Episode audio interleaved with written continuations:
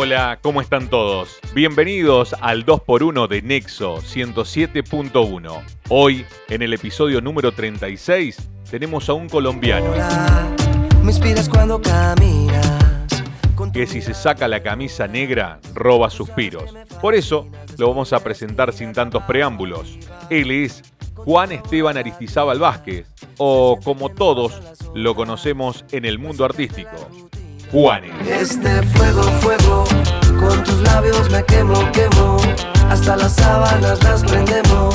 Mira lo bien que nos entendemos cuando lo hacemos. Nació en Medellín el 9 de agosto de 1972. Se metió en la música por culpa de sus hermanos, que desde muy chico le enseñaron a tocar varios instrumentos. A los 15 años formó parte de una banda de metal con la que grabó seis álbumes y se hizo muy reconocido en este género. La banda se llamaba Equimosis, pero luego, para el año 2000, se lanzó como solista.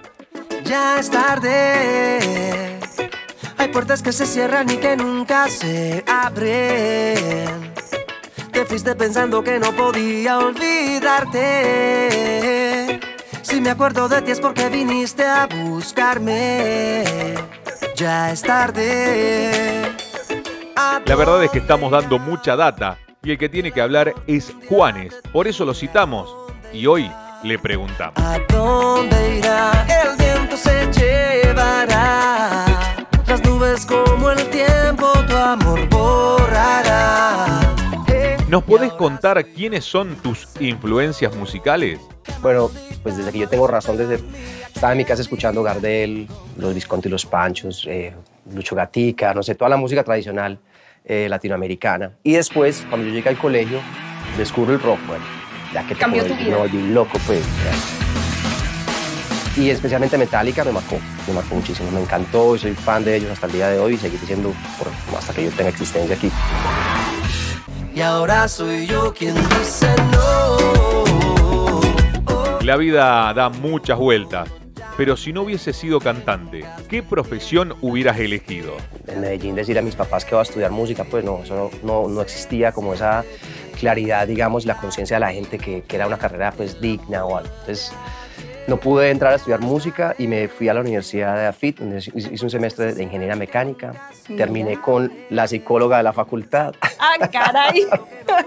que había sacado cero en, en un examen de cálculo. Entonces, bueno, hablé con la psicóloga, me dijo, ¿usted qué le gusta? Yo, yo soy músico, me, me encanta el arte. Antes a estudiar música o a estudiar arte, ¿no? O sea, no te sentido que te quedes acá. La verdad que le agradezco mucho a esta persona en ese momento que hizo eso.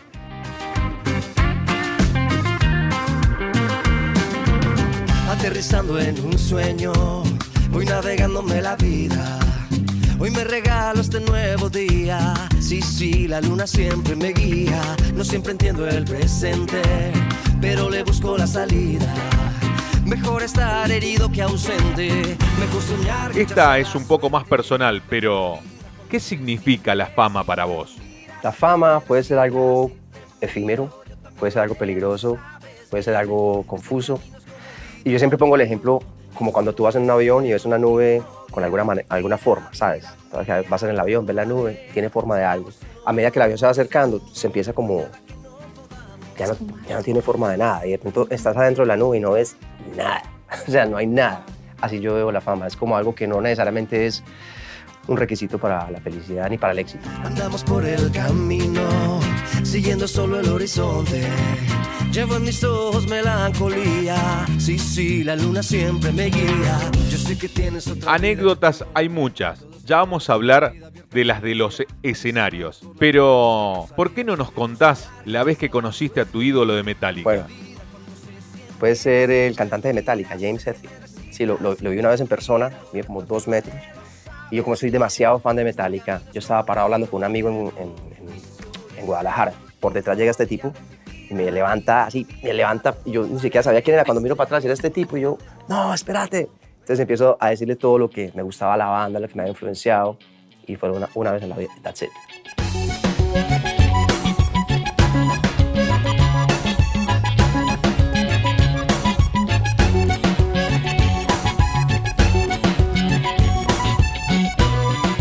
Empezaste a estudiar, pero fue más fuerte tu vínculo con la música. Pero, ¿qué empezaste a estudiar? Yo estudié diseño industrial en la Universidad Pontificia Bolivariana en Medellín y me gradué después de varios años porque siempre estaba en la música, era como que me encanta el diseño industrial, me encanta la moda, me encanta el diseño gráfico, pero mi, mi, mi, alma estaba en la música, ¿me entiendes? Y en esa época, digamos que paralelamente estaba este grupo pues, de rock equimosis, entonces yo me la pasaba viajando, eh, haciendo los trabajos de la universidad y ensayando, entonces era como más o menos complicado, pero pues era lo que me gustaba. ¿En qué momento tú dices diseño industrial no es lo que quiero hacer eh, de mi vida y apostaste todo a la música? Pues bueno, yo creo que fue más como casi terminando la carrera cuando faltaban por ahí seis meses o un año para terminar mi carrera, se me presentó una oportunidad de poderme ir para Los Ángeles con, con, mi grupo, con Equimosis. En ese entonces, finalmente no pasó nada, pero ahí fue cuando yo dije, bueno, yo creo que eso es lo mío. O sea, si, si me dedico a esto de lleno, doy mi vida por esto, o me dedico a trabajar en una, oficina y a ser un creativo, pues que no está mal.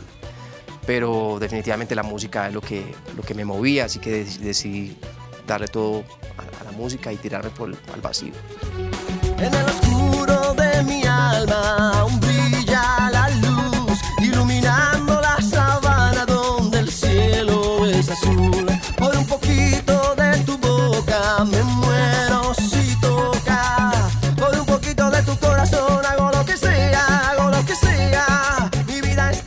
Cuando te enojas en tu día a día, ¿cuáles son las malas palabras que usas? Pero yo normalmente soy muy grosero.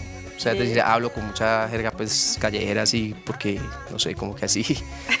Pero hay varias que me gusta mucho decir. Por ejemplo, eh, siéntete libre, sí, sí, por favor. Sí, sí, por, ejemplo, en Colombia, por ejemplo, en Colombia hay una, hay una que usamos mucho, o que yo uso mucho, con mi generación, que es cuando algo está bien chévere, como que dices algo está bien chingón. Nosotros decimos, eso está una chimba. Una chimba. Sí, pero una chimba, pues sigo. Sí, sí. no, qué pena, hombre. Mira, entonces una chimba eh, también es el, el, aparato reproductor femenino. Ok. Pero entonces uno, cuando algo está muy chévere... ¿Por qué estás rojito? No, es que me da pena contigo, pues no quiero que pensás que estoy aquí siendo irrespetuoso, pero no, es no, la realidad. Yo te lo pedí, yo te lo pedí. Que Otra palabra, por ejemplo, la, mentar la madre, pues eso es, no dicho, cuando, Eso es más mexicano Sí, cuando te pegas un golpe, por ejemplo, no hay nada mejor que decir, güey, puta. o cuando estás bravo, pues es como que si no dices esa palabra, ¿cómo haces para liberarte de ese dolor? Hace mucho tiempo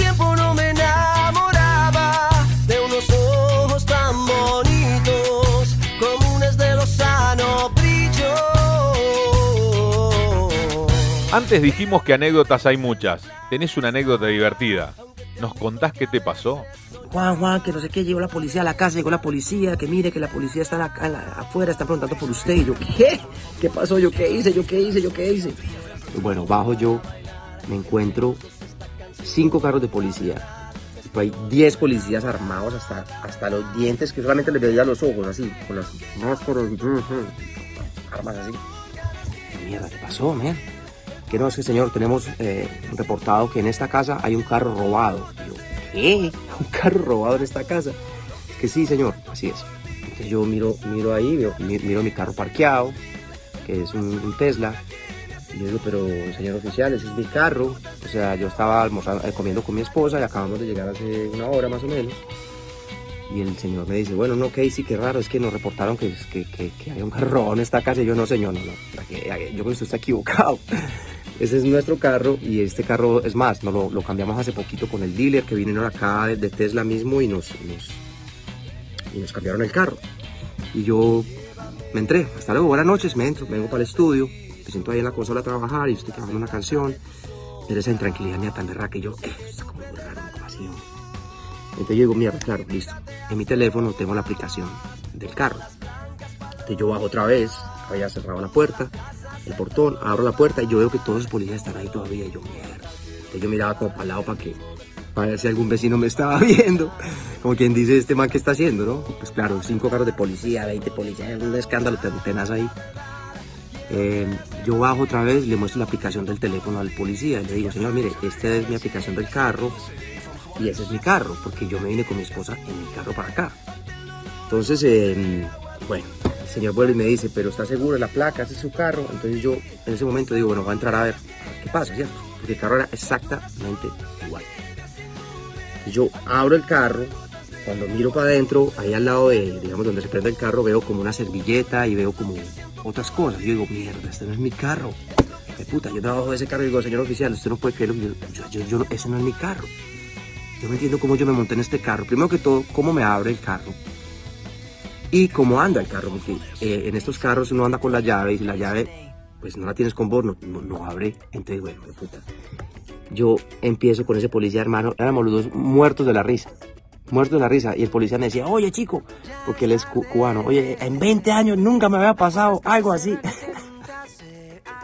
o sea, literalmente, Karen, Cecilia y yo nos robamos un carro sin darnos cuenta eh, eh, en Miami. Entonces, bueno, entonces el policía ya se da cuenta, llama al dueño del, carro que está aquí en mi casa, que era otro Tesla, y eh, el dueño llega a mi casa.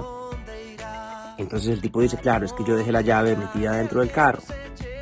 Entonces cuando yo llego al carro, el carro se abre, arranca y se va. Entonces, bueno, nos abrazamos, nos reímos, o sea, porque esto es muy loco, ¿no?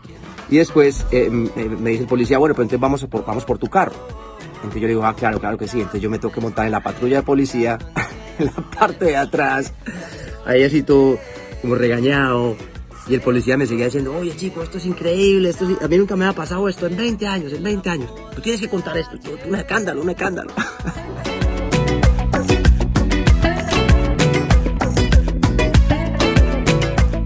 Nos contaron por ahí que sos inseparable de tu guitarra, pero hasta para ir al baño.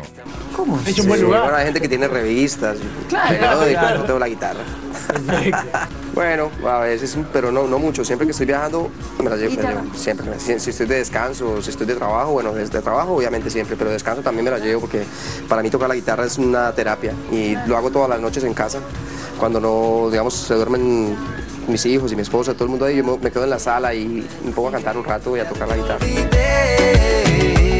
Se siente bien mirarte y no ver el amor de ayer. Ya es tarde. Esta es súper divertida.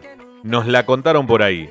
¿Es verdad que tuviste que huir de un hotel en San Francisco por ser perseguido? No fue, a ver, realmente llegamos a un hotel, era de las primeras veces que llegamos a San Francisco y había una, una ¿cómo se llama? Una conferencia de sadomasoquista, ¿era en serio? En serio, nosotros no podíamos creer. Un congreso. Un congreso, ¿no? En serio, conferencias y todo. Y... Todo con el látigo ahí.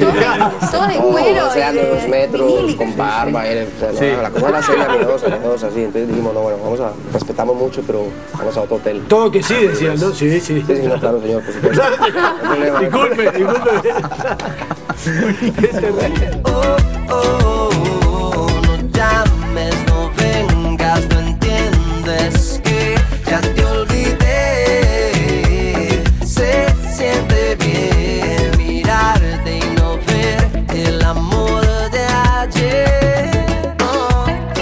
En este 2x1 tuvimos a Juanes. Mi nombre es Franco Luna y nos vemos en la próxima.